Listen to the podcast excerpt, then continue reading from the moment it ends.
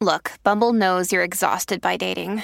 All the must not take yourself too seriously and 6 1 since that matters. And what do I even say other than hey?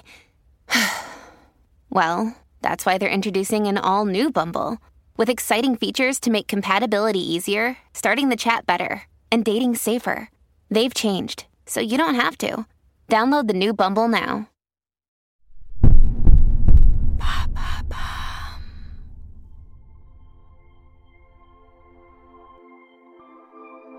Elle a chanté la mélancolie comme personne. Lui fut le sale gosse de la chanson française. Françoise Hardy et Jacques Dutronc sont mariés depuis bientôt 40 ans, bien qu'ils vivent aujourd'hui séparés. Séparés comme ils l'ont toujours été d'une certaine manière. Car pour eux, aimer, c'est garder ses distances, conserver sa liberté, son individualité. Une histoire de lunettes, de frustration et de tendresse, une histoire d'amour.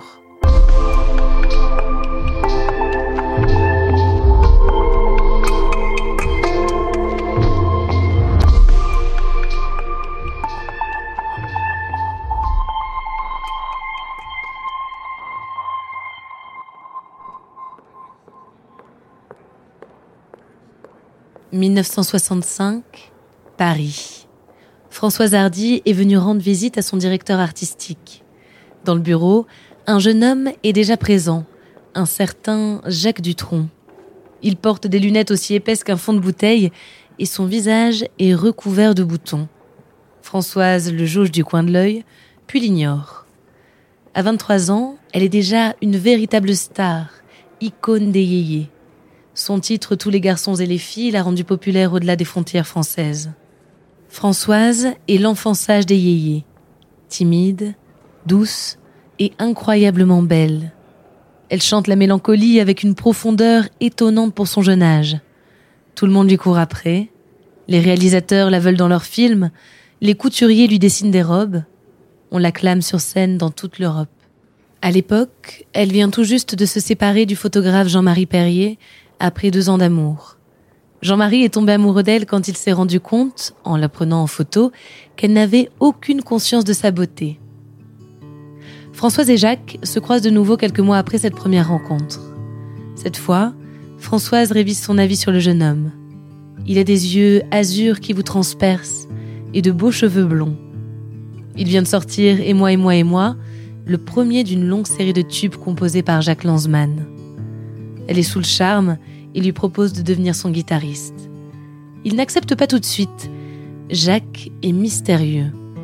Pour mieux le connaître, Françoise doit se faire violence et vaincre sa timidité. Elle l'invite en Corse. C'est là-bas, un soir d'ivresse, qu'ils se découvrent et qu'ils terminent la nuit dans le même lit. Ils sont amoureux. Quand ils sont ensemble en studio, leur complicité est évidente, comme ce jour où ils enregistrent une chanson jamais éditée par la suite. Pour le remettre, vas-y André, envoie le playback. Hardy, Trondy, Dutry, Ardon, Hardy, Dutron. Tu peux pas retendre ta peau, la caisse claire, parce que tu sais, dans les trucs, quand tu tapes, ça fait moche. Comment ça se fait que moi j'ai pas du tout de retour? J'entends la voix de Jacques et. Et moi, je n'entends pas ce qu'elle chante. C'est important. Heureusement d'ailleurs. Mais Françoise et Jacques passent peu de temps ensemble, parce qu'ils sont pris par leurs carrières respectives, mais aussi car Jacques souhaite garder cette distance. Il se méfie du mariage autant qu'il se méfie des femmes, comme il le démontre dans une interview à la télévision suisse. Je ne sais pas, je suis, je suis contre le mariage de toute façon. Pourquoi? Parce que je suppose que si on a envie de vivre avec quelqu'un, on n'a pas besoin d'avoir des témoins. Enfin, ça, ça ne regarde que, que la personne en question et soi-même. Enfin, bon. On va finir par un sujet que vous aimez également beaucoup, ce sont les animaux. Ah oui, ça- je préfère ça aux, aux dames. Est-ce que c'est comparable? Sûrement, ouais. C'est aussi capricieux souvent. Aussi élégant même. Françoise accepte la distance, mais elle souffre. Si d'apparence elle peut sembler froide, c'est une grande sentimentale. Elle traduit ses frustrations en chansons. Elle se sent dépendante de lui, mais elle n'y peut rien, elle l'aime de tout son cœur. En juin 1978, elle donne naissance à leur fils Thomas. Le couple donne une interview depuis la maternité.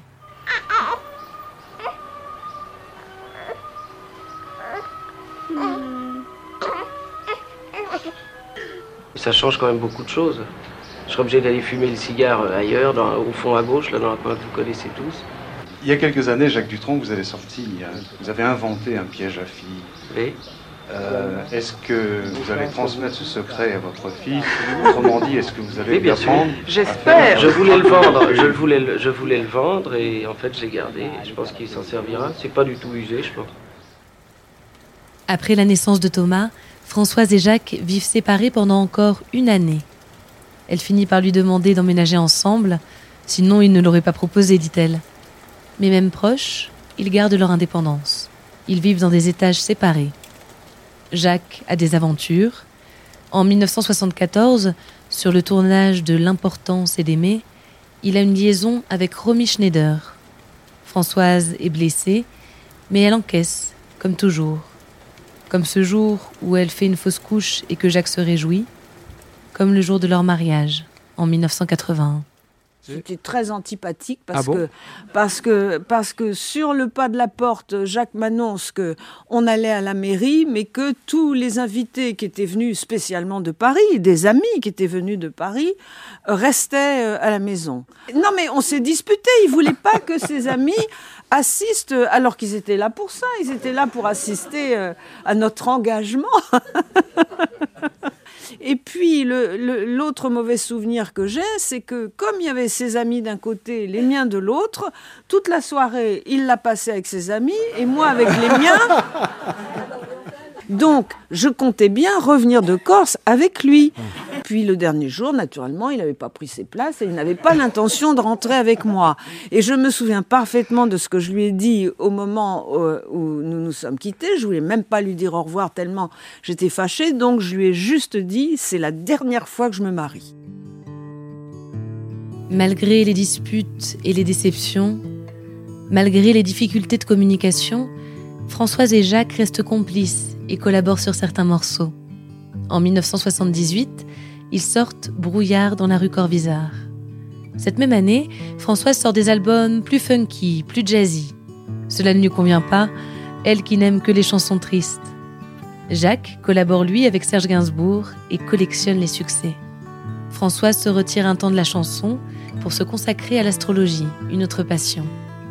À la fin des années 1990, Jacques et Françoise décident de se séparer. Mais ils enregistrent ensemble Puisque vous partez en voyage, une reprise de Mireille et Jean Noin. Le duo est émouvant, plein de tendresse.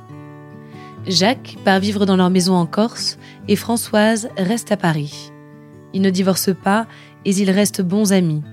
Sur les plateaux télé, Françoise défend leur modèle de couple. Bien sûr que c'est une recette qui marche pour, euh, pour certaines personnes. Euh, Bien sûr que le, le couple est une affaire euh, condamnée plus ou moins à l'avance et que la façon de le, le faire durer le plus longtemps possible, c'est de ne pas euh, euh, être dans une promiscuité trop importante. C'est oui, pas- c'est pas trop focaliser l'un C'est sur sûr, l'autre. C'est sûr. Et, et puis, il y a- il y a des couples qui sont frères et sœurs, il y en a d'autres qui sont amants maîtresses, il y en a d'autres qui sont père et mère. Tout dépend sur quoi c'est basé. Si on est, si, si c'est basé sur euh, sur le désir, c'est sûr que euh, faut éviter la promiscuité. Voilà. Aujourd'hui, Françoise Hardy et Jacques Dutronc sont toujours mariés. Ils forment un des couples les plus mythiques de la chanson française. Plus qu'un couple, ils sont deux individus à part entière qui se sont aimés et qui s'aiment probablement encore. Malgré les peines du passé, leur relation résonne encore comme une jolie chanson.